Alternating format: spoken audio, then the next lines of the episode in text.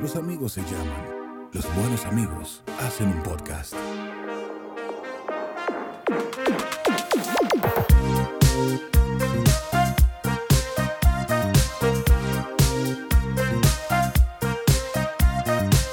Desde la ignorancia. Muchísimas gracias por estar otra vez con nosotros. Esto es Desde la Ignorancia, tercera temporada. Señor, hoy estoy muy contento por dos razones. La primera es, a usted no le importa. Y la segunda es que tengo a Wadi Polanco, Joel Marte Torre y a Reina Pimentel. Me cago en la puta con la reina de los cojones. A Raiza Pimentel.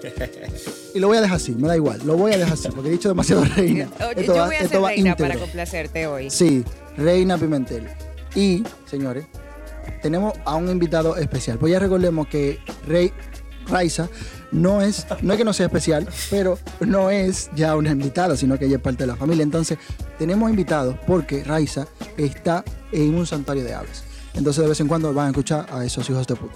Eh, ¿Qué tal, señores? Y a esta izquierda vemos una guinea. A la derecha pueden ver a... Y así. A un Mira. guineo. Ah, exacto, te voy a decir que a mi derecha yo tengo guineo aquí. ¿Qué tal, señores? Joelito, dímelo todo. Guade Blanco. Eh, no, feliz de estar aquí de nuevo, de vuelta. Me había ido y volví a mi casa. Estoy muy feliz. El que se El que casa, ah, el que se casa, casa quiere, yo iba a decir. Yep. Y no solo el que se casa, evidentemente.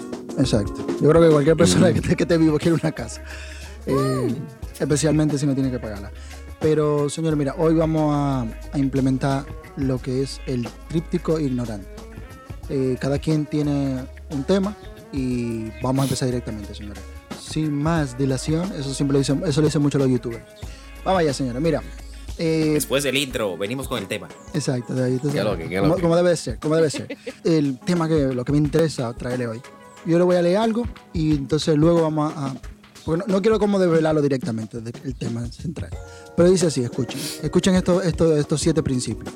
Uno debe esforzarse por actuar con compasión y empatía hacia todas las criaturas de acuerdo con la razón. La lucha de la justicia es una actividad continua y necesaria que debe prevalecer sobre las leyes y las instituciones. Número 3. El cuerpo de uno no es inviolable, sujeto solo, eh, perdón, el cuerpo de uno es inviolable, sujeto solo a la propia voluntad. Las libertades de los demás deben respetarse, incluida la, eh, la libertad de ofender. Las creencias deben ajustarse a nuestra mejor com- eh, comprensión científica del mundo. Las personas son falibles. Si cometemos un error, debemos hacer todo lo posible para rectificarlo. 7. Y último, cada principio es un principio rector diseñado para inspirar la nobleza en acción y pensamiento. Ahora, yo le pregunto a ustedes, señores, ¿a qué ustedes creen que pertenecen estos siete principios? A la Biblia. Y tú, Me sonó a, derech- a de- me sonó a derechos humanos eso. y a No, ti, no. Re- eh, Reina, ya te voy a decir Reina, me cago en yo eso... Me, me llamó mucho la atención eso de que hay que respetar incluso el derecho a... ¿A qué? El derecho a... O el de la ofensa. Pero recuerda que el derecho al Sobre respeto ajeno es la paz. Sí, lo, lo recuerdo, lo recuerdo. Ahora, ¿qué El hacemos? respeto, el respeto, María. Le llegaste, le llegaste a ese sí de Brian. Te aplicó uno de los principios que él le enumeró. ahí. Exacto. La empatía. Nada más le faltó decir DMMG. Sí. No, no, no, MMG. sí, sí, sí, tú sabes, no, pero bueno. No, no, sí, sí, pero bueno. Tú, tú me entendiste. Pero dale, dale, eh, Raiza, ¿qué, ¿qué te iba a decir en relación? Ya Wadi me dice que le dio a son los principios del caos. los principios del caos. Joel dice que lo- le suena a cosa de derecho, como a, a algo así, ¿verdad, Joel? ¿Qué te dijiste? Sí, pero hay algo que va, con- yo creo que con el punto 2. Ujú. Algo que habla de la no violabilidad del cuerpo. Ah, dice ¿Cuál el cuerpo, el, el número 3, que dice el cuerpo de uno es inviolable, sujeto solo a la propia ¿Cómo voluntad. así? ¿Cómo que es inviolable? O sea, Al todo lo contrario. o sea, recordemos. Porque no que existiera todo- la violación. No, no, no, ahí es que vamos. Estamos hablando, estamos hablando del- de, la todo, este, todo tipo de Del cosas. ideal, del Ajá, del ideal. ideal, porque lógicamente eh, Ah, el asesinato, por ejemplo, no es un ideal para nadie, ¿verdad? Al menos que Exacto. entonces eso es, ¿verdad? Ok, Etcétera. si tú lo consientes, eh, está bien. Sea una violación, un asesinato. Sí, pero ¿y qué pasaría con la eutanasia, por ejemplo? Exactamente. Es consentido. Ahí está, exactamente, está consentido por ti. Pero aquí no, Wadi. Y como tú lo sabes, eso ya es algo íntimo de la víctima. Hay ciertos casos donde alguien decide por otra persona que la desconecten. Que tal vez está inconsciente, por- que está en coma. está en coma, exacto. Ya, ya se está muerto. Ya sé. Ahora le voy a develar a qué pertenece este principio y va a entender de qué va basado mi tema de hoy. Estos principios, señores, son del templo satánico. Oh, Eh, Yo y te dice dije. la misión Ok. y principio. pero vamos para allá ahora porque hay que, hay que entender la cosa clara. Y lo voy a poner con un ejemplo claro. Pero dice la misión y principio, ¿verdad? En, ya le dije los principios, ahora le voy a decir la misión. La misión del templo satánico es fomentar la benevolencia y la empatía entre todas las personas, rechazar la autoridad tiránica, defender el sentido común práctico y la justicia, y ser dirigido Bien. por la conciencia humana para llevar a cabo actividades nobles guiadas por la voluntad individual. De mentalidad Como cívica, el templo satánico ha participado en una serie de buenas obras, incluida la toma de posesión frente a la controvertida y extremista iglesia eh, bautista de Westboro, que trabaja en nombre de los niños en las escuelas públicas que han sido objeto de castigo corporal y más. Entonces, ¿qué es lo que sucede con esto? Me siento identificado, me siento identificado. Continúa. Te, va- te vas a convertir. Hoy es el día de las conversiones, ¿eh? Eh, bueno, conversiones de audio, exacto. Bueno, oigan esto, mira qué es lo que pasa. Mira, mira, mira qué es lo que me llama la atención. Independientemente, recordemos, la hay una diferencia entre la iglesia satánica y el templo satánico. Pero no nos vamos a meter en eso. Pasa lo siguiente, imagínate, tenemos a una persona eh, que es un amo y tiene sus esclavos, ¿verdad? ¿Qué sucede? El amo, sin los esclavos, no es nadie. ¿Tú entiendes? Él necesita de los esclavos. Sin los esclavos, simplemente es un gilipollas. que Está mandando y nadie le hace caso. Entonces, el amo, el amo necesita a los esclavos, mientras que el, el esclavo no necesita del amo, al contrario, quiere zapatear de ahí. Entonces, ¿qué te quiero decir con esto? Que es lo mismo que nos está pasando en cuanto a la, a la- en cuanto a las creencias que tenemos cada quien. Recordemos que hay diferentes creencias, diferentes religiones. Entonces, pasa lo siguiente. Países como, por ejemplo, el nuestro, República Dominicana, la- hemos escuchado muchas veces que dicen, esto es un país cristiano. No, no, cristiano será usted. ¿Tú entiendes? Hay Sí. gente cristiana, hay gente católica, hay gente de, de diversas religiones y eso sucede. Entonces, ¿qué hizo el O el poder es cristiano también, o católico más bien. Sí, No. sí, exacto. Que, que también tenemos como una, como está difuminado eso, como católico cristiano, lo tomamos básicamente como, como si fuesen sinónimo uno de otro, pero que van muy, muy de la mano en muchas cosas. La cuestión es que somos seres simbólicos. A nosotros nos encanta el simbolismo desde el principio. ¿Entiendes? Es una forma que tenemos Sí. muy interiorizada de cómo ver las cosas. De ahí nacieron los, de ahí nacieron todos los ritos que hacemos desde a, a los dioses, ¿tú entiendes? Como se conocían en cultura eh, antigua. Entonces, ¿Qué sucede? ¿Quién, quién es que pone en la mente de, la, de, los, de los seres humanos la, eh, el concepto de, de Satanás? La iglesia. Porque Satán, recordemos, Satanás lo que significa es adversario. Le tenemos mucho miedo a la palabrita, pero la palabra lo que significa es adversario. Y eso es lo que viene a ser. Por eso utilizan eh, como simbolismo a Satán, porque viene siendo la contraparte de, eh, de lo que es Dios. Pero ¿qué pasa? Eh, Como lo conocen en esa, esa religión. Y en esa religión, ¿qué sucede? Que Sí. es la, la religión que se tiene como, como el estándar.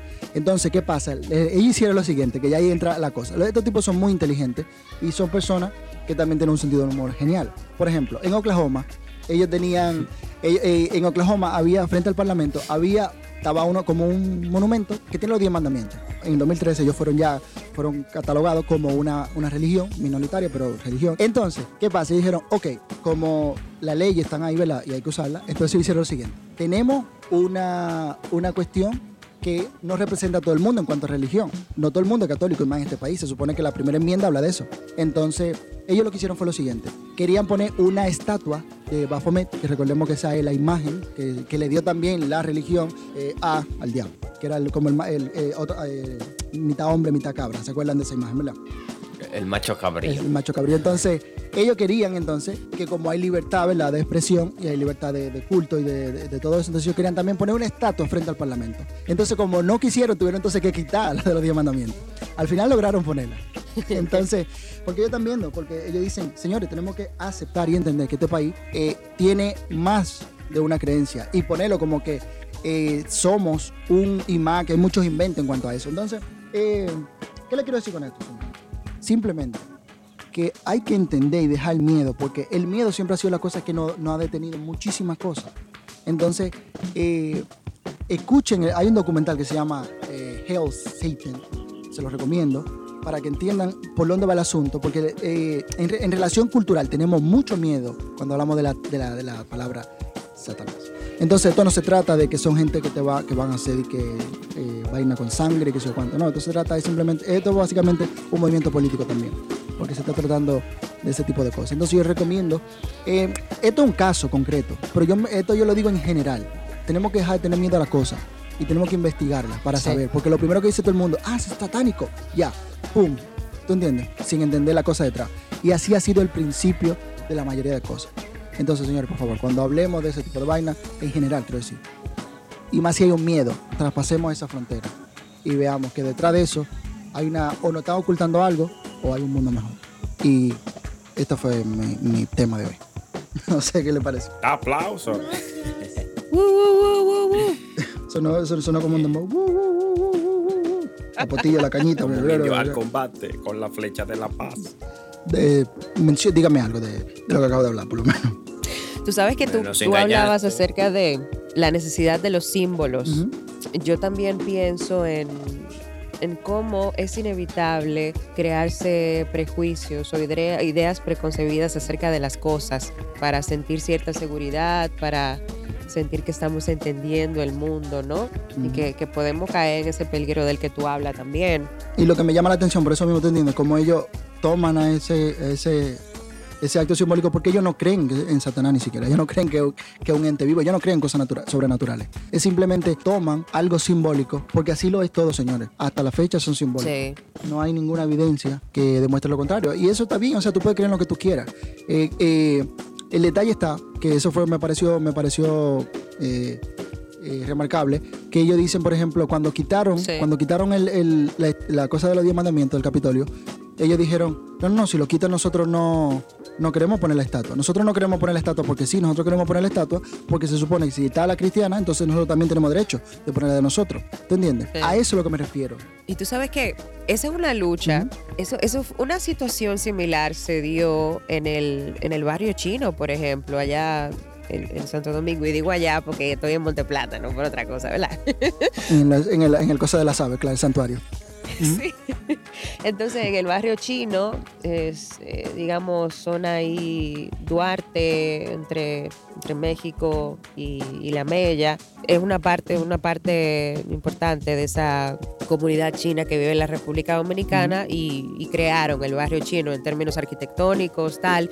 Entonces, incluyó todo este proyecto unas, unas figuras, unas estatuas. Y recuerdo que se dio un show porque había una que parecía un, demonio, ahora que tú, tú hablas de ese concepto, y la pusieron frente a una iglesia que está en, en esa zona del barrio chino, una iglesia protestante, me parece, no recuerdo la denominación, pero el caso es que se dio esta lucha, ¿no? Ujú. Sí, sí. esta lucha contra el símbolo, que de momento ni siquiera, ni siquiera responde a esa idea. Puede ser una, una figura caricaturesca que ni siquiera implica una, una creencia religiosa ni nada por el estilo, pero se dio esta lucha porque que tal vez del lado cristiano ya hay una idea de cómo debe lucir el adversario. Exactamente.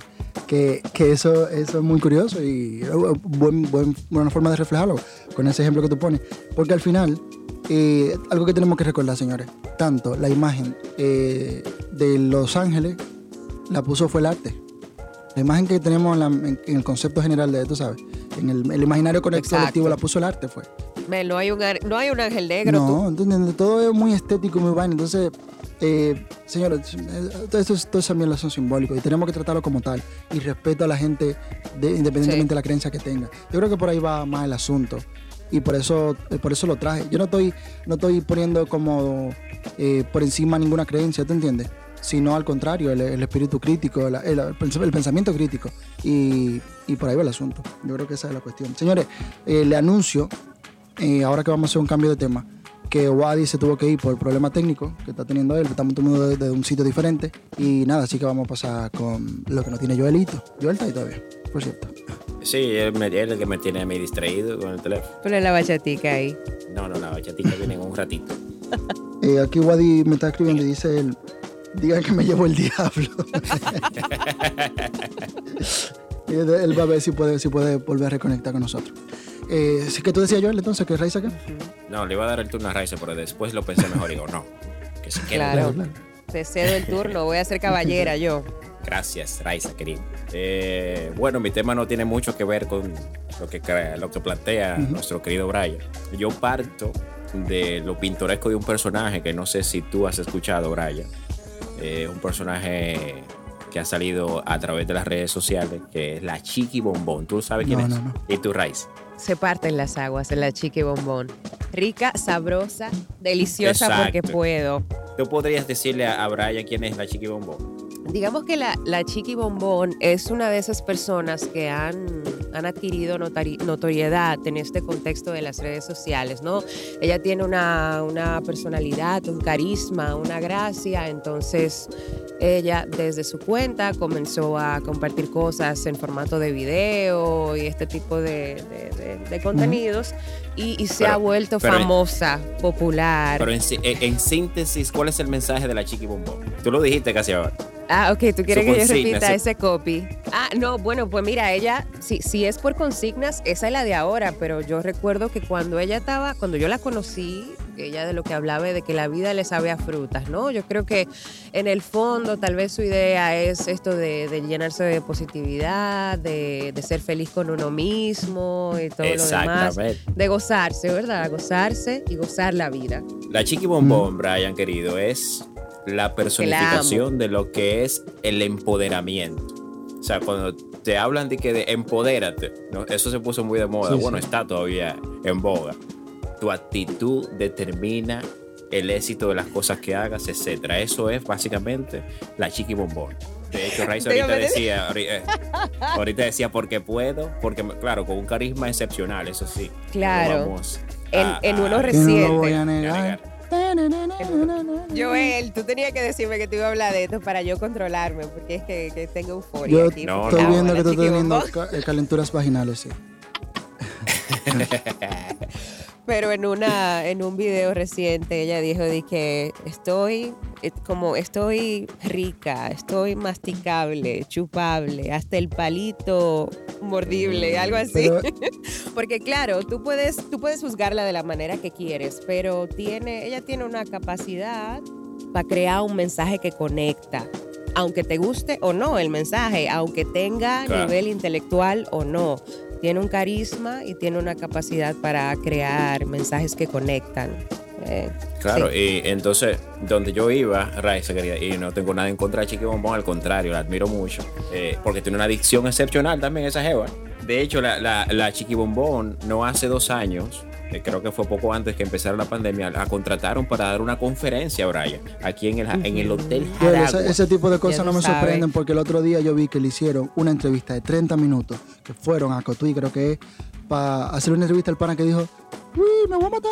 O sea, nada, nada me sorprende en esta vida. Ah, sí, sí, sí, sí. Venga, maldita sea, maldita sea, ¿no lo conocen ustedes?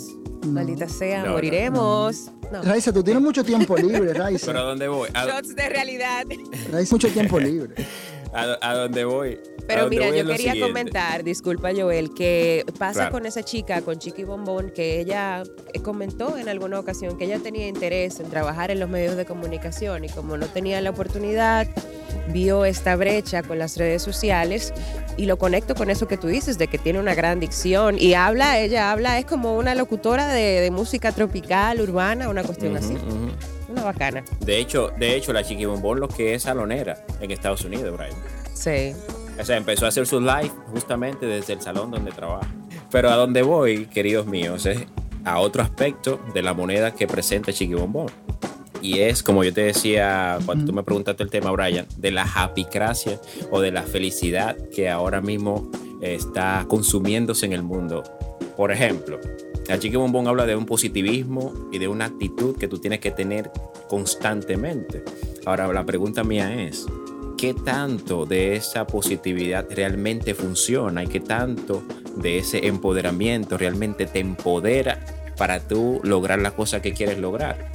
Y comienzo debate, realmente depende la felicidad de nosotros exclusivamente, o sea, depende del individuo como tal, o hay factores externos controlables o no que también influyen.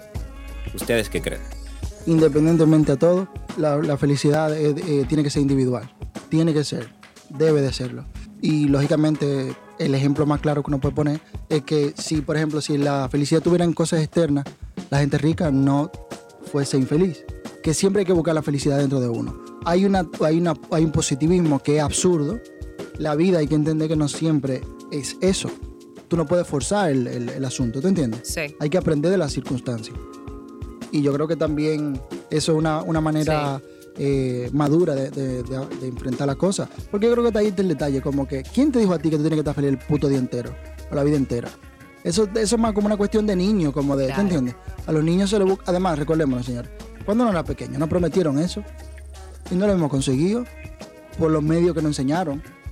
La felicidad y la tranquilidad que algunos hemos conseguido, hemos conseguido gracias a nuestro propio esfuerzo individual, que no tiene que ver con nada externo. Todo está basado en una pareja, en un trabajo, en un, en un- un carro, algo material siempre en algo externo. Y tú mismo para cuándo. Entonces yo voy totalmente con que la felicidad es una cuestión interna.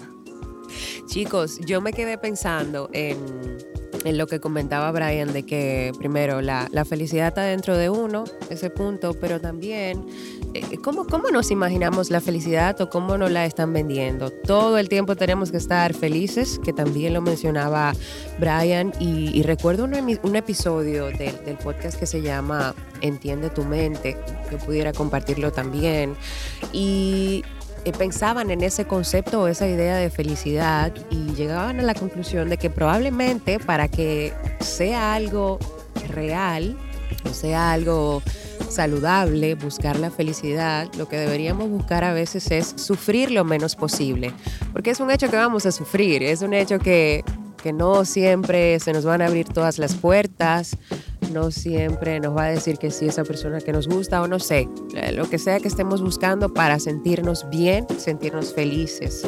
Entonces, lo que plantea mm, esa, esa idea, esa idea que, que nos presenta Joel de una felicidad, un positivismo que no tiene horario, que es 24/7, es irreal. Eso es lo que me parece, ¿no? Entonces, vamos a tratar de sufrir lo menos posible y así avancemos por la vida. Y el, y el dolor es natural, ¿verdad? Tú pierdes algo, te duele. El sufrimiento empieza cuando tú comienzas a generarlo, a mortificarte y ese tipo de vaina. Y yo creo que también eso es parte de tu infelicidad. Nosotros somos expertos en hacer cosas que nos vienen en contra. Claro, y el, el ejemplo que, ejemplo. que te iba a, que iba a seguir eh, ilustrando fue el que puso Raiza. O sea, cuando imagina que hay alguien que te gusta, tu actitud positiva, si tú a esta persona no le gusta, tu actitud positiva, el esfuerzo que tú hagas. ¿Tú te acuerdas, por ejemplo, de los tests y de los tips que daban en la, en la revista? Bueno, imagino que lo siguen dando la revista Cosmopolitan Yes. que aparecían un grupo de, de- de- de información y de técnicas supuestamente para llamar la atención y provocar que despierten a esa persona que te gusta. Un grupo de cosas que al final yo creo que terminó frustrando gente, que es mi punto en esta conversación. Claro, Yo porque creo me- que yo estoy es haciendo ese- lo que dijeron y no está pasando nada. ¿Qué es lo que pasa aquí? Hay, hay- hay un pana que tampoco tengo nada contra él, un conferencista que es, ah, eh, tú sabes que hay una profesión nueva que se llama Speaker. Eh, yo creo que se llama Daniel Javid, creo no que lo conoce, Raiza, ¿verdad? Se, se- sí, he visto Oh, que tweets ese no es el que, ajá, Sí, que están compartiendo muchos compartido. tweets, que yo creo que él hacía videitos que eran como con una, con una música muy épica y sí, muy, sí. sí.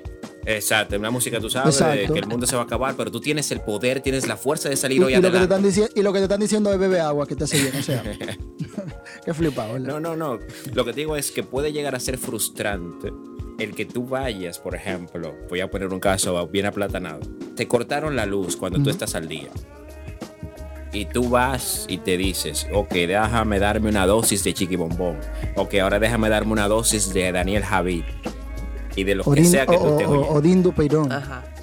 eh, Odindo Perón y coges para la CDE de que hacer una reclamación. Allá está Brian frente a su computador, que lo dejó la Jeva hace tres noches y, no- y tiene tres noches justamente sin dormir.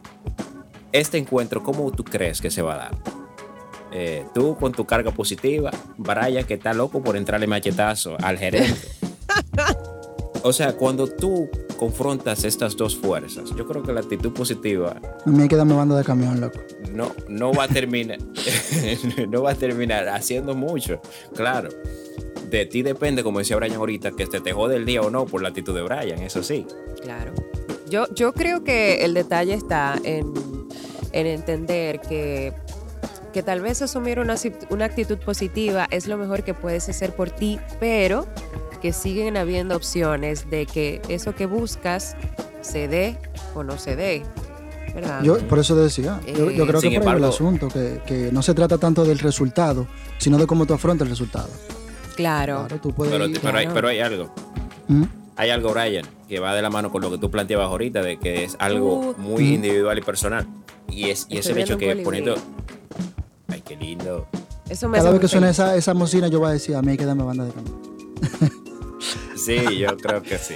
Y eso, eso es de Joel, ¿verdad? Eso Claro. es de Joel. eso Tenemos, Sí, es- sí, tenemos, sí, la- sí. tenemos los aviones míos, tenemos la ave de Raiza y, y los camiones de Joel.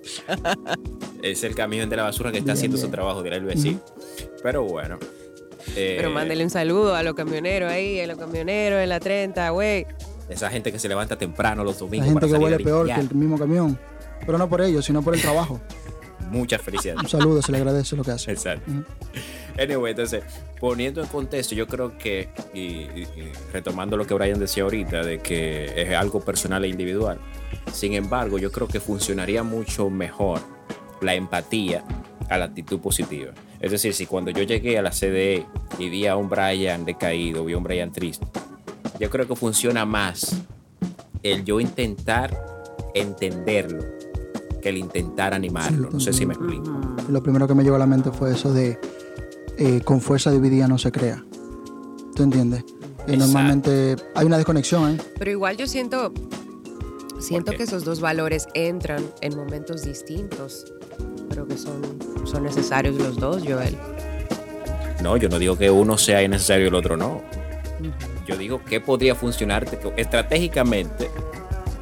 Es como cuando tú intentas animar a un niño en un cumpleaños que no está de puta madre. Sí. ¿Tú has visto eso? ¿Tú has visto eso? Claro. Sonríete, pero párate, por Claro, claro. Claro, yo, Esa bueno, vaina, nos lo que al pasa final todo el tiempo, ¿eh? Exactamente. O trata de hacerle una foto a un niño en ese momento, en ese justo momento que tú esperas. Y usualmente no se da. Y tú no puedes, tú no puedes tomarla en contra del niño porque de momento, de momento no está en sintonía con esa actividad, con, con tu alegría, por lo que está pasando. Eh, y todavía no ha aprendido a fingirla, ¿no? Que es algo que aprendemos a hacer de adultos. Entonces, entonces es como fluir también. Yo, en eso de, de las fotografías, tú hablas de los cumpleaños, pero eso de la fotografía, yo con Andrés he bajado mis estándares al hecho de que estemos los dos en la foto, por lo menos. Si estamos los dos en la foto, pues ya ahí hay una foto con la que vamos a recordar, porque al final del día, ¿para qué queremos documentar? ¿Para compartir en las redes o para recordar después? Entonces, mis estándares con las fotografías familiares han bajado con el tiempo para, para ser feliz, precisamente. Que, eh, que eso, eso, eso es mi punto, que por ejemplo, todo ese tipo de actividades son unas cuestiones sociales que están estructuradas en ese sentido. Exacto. Es como que, eh, como que bueno, eh, la foto hay que estar sonriendo. ¿Por qué coño? ¿Por qué necesariamente tengo que estar sonriendo? O porque Entonces está tú estás muy tranquilo. Exacto, tú estás estás muy tranquilo y todo como, mira, todo lo que sea que tú tengas que hacer como un ritual, pero yo por eso empecé diciendo, no, no soy gente de ritual. Eh, o sea, no ritual que me impongan, lógicamente, porque yo tengo ritual- rituales diarios Claro. en todo lo que hago personalmente, pero me refiero a como a ese tipo de vaina, ¿te entiendes? Como lo de salir a una fiesta, todo eso, señores, son, son cosas que buscamos para que buscando una felicidad, pero una felicidad sintética. Porque di que, ah, que si tú sales a beber con los amigos, estás feliz. Sí. Que si la foto, sonriendo. Que, que las reuniones, o sea, todo tiene que ser como buscando la felicidad. De hecho, de Entonces hecho, tenemos una- una, una- obsesión con esa mierda. una de las vainas que más risa me da son eso- esos live que se hacen de que alguien de pronto enciende el celular en un coro que está chateando del aburrimiento y ya tú sabes. Pero Sí. tan pronto se percatan de que están grabando, todos hacen una bulla y "Güey, suben los brazos, ¡Ey, estamos aquí! ya tú Claro. sabes, manito". Y luego que, ah, ya, vuelven, vuelven a su Y rutina. vuelven otra vez al estado anterior, claro. Entonces, por eso te digo, es una, es una estupidez. Al final del día yo también entiendo que los, los rituales de- del tipo que sean no son buenos ni malos, siempre que tú los asumas No, no. con conciencia, ¿verdad? Tengo conciencia de esto que estoy haciendo, quiero hacerlo. ¿Por qué lo quiero hacer? Porque alguien me está mandando, porque eso es lo que plantea la sociedad o porque realmente me llena. Y es una reflexión que uno la puede llevar a cualquier terreno, eh, al político, al laboral, al religioso, al familiar.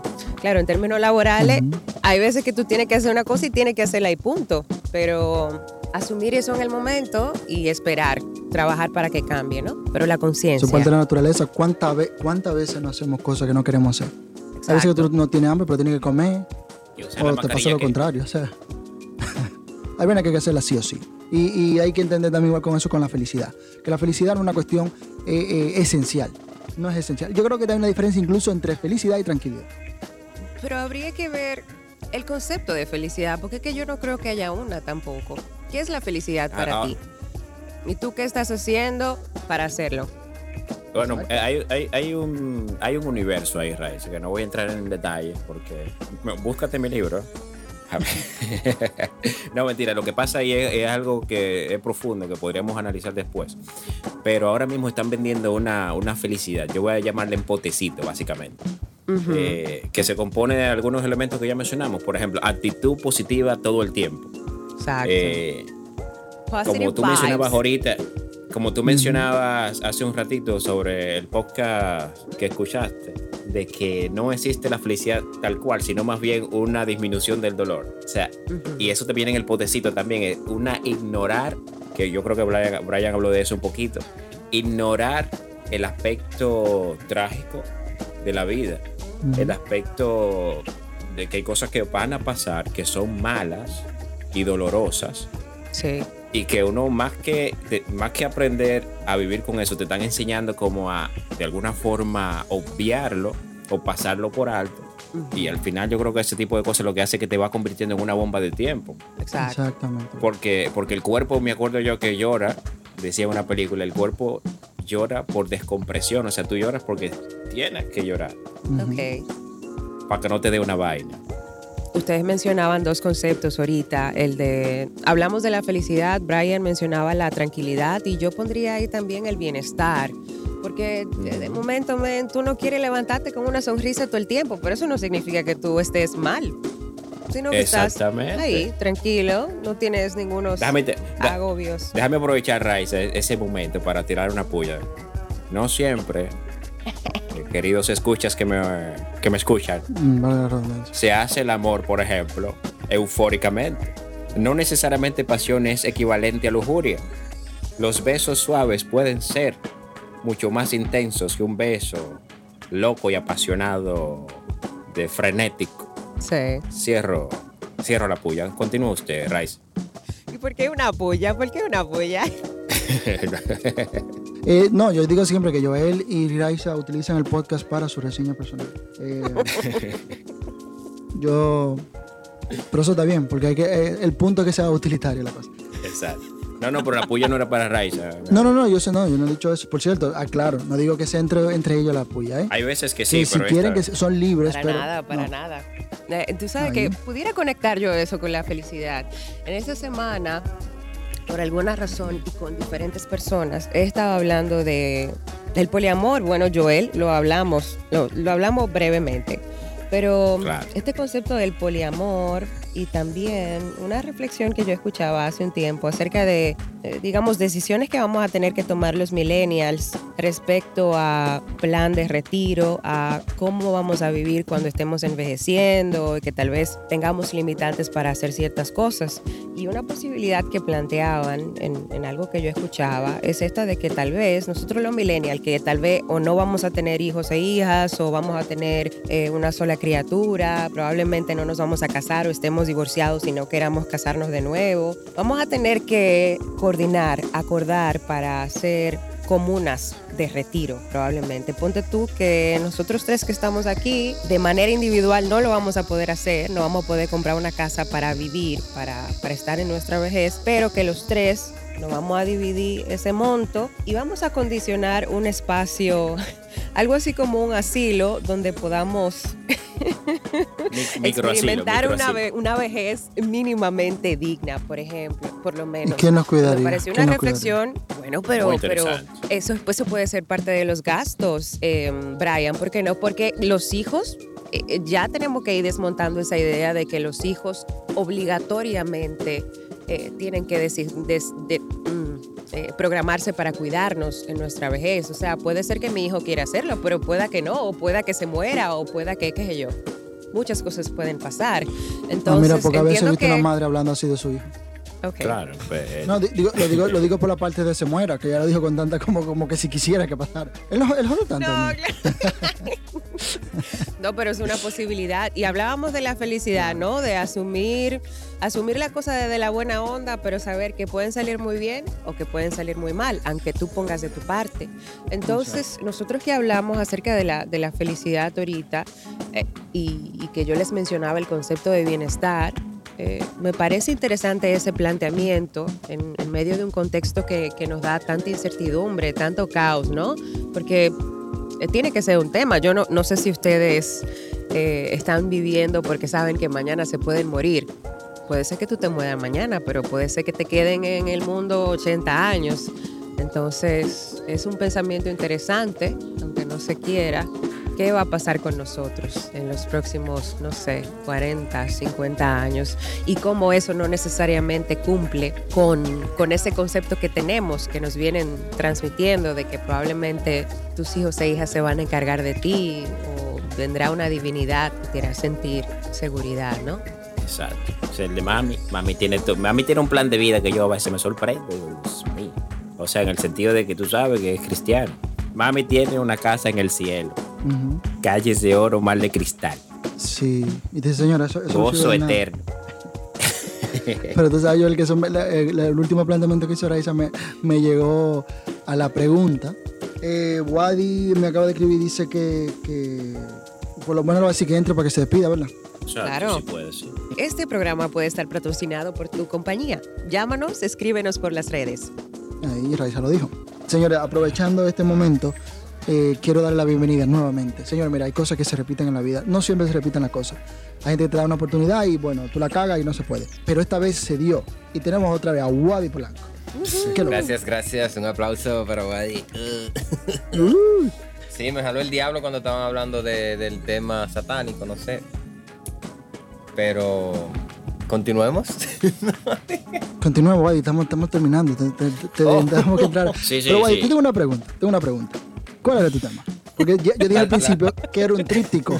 Si tú no Pero pones tema, entonces yo quedo como un imbécil. si nosotros hablamos ayer de que yo no tenía tema, obviamente yo iba a pensar uno.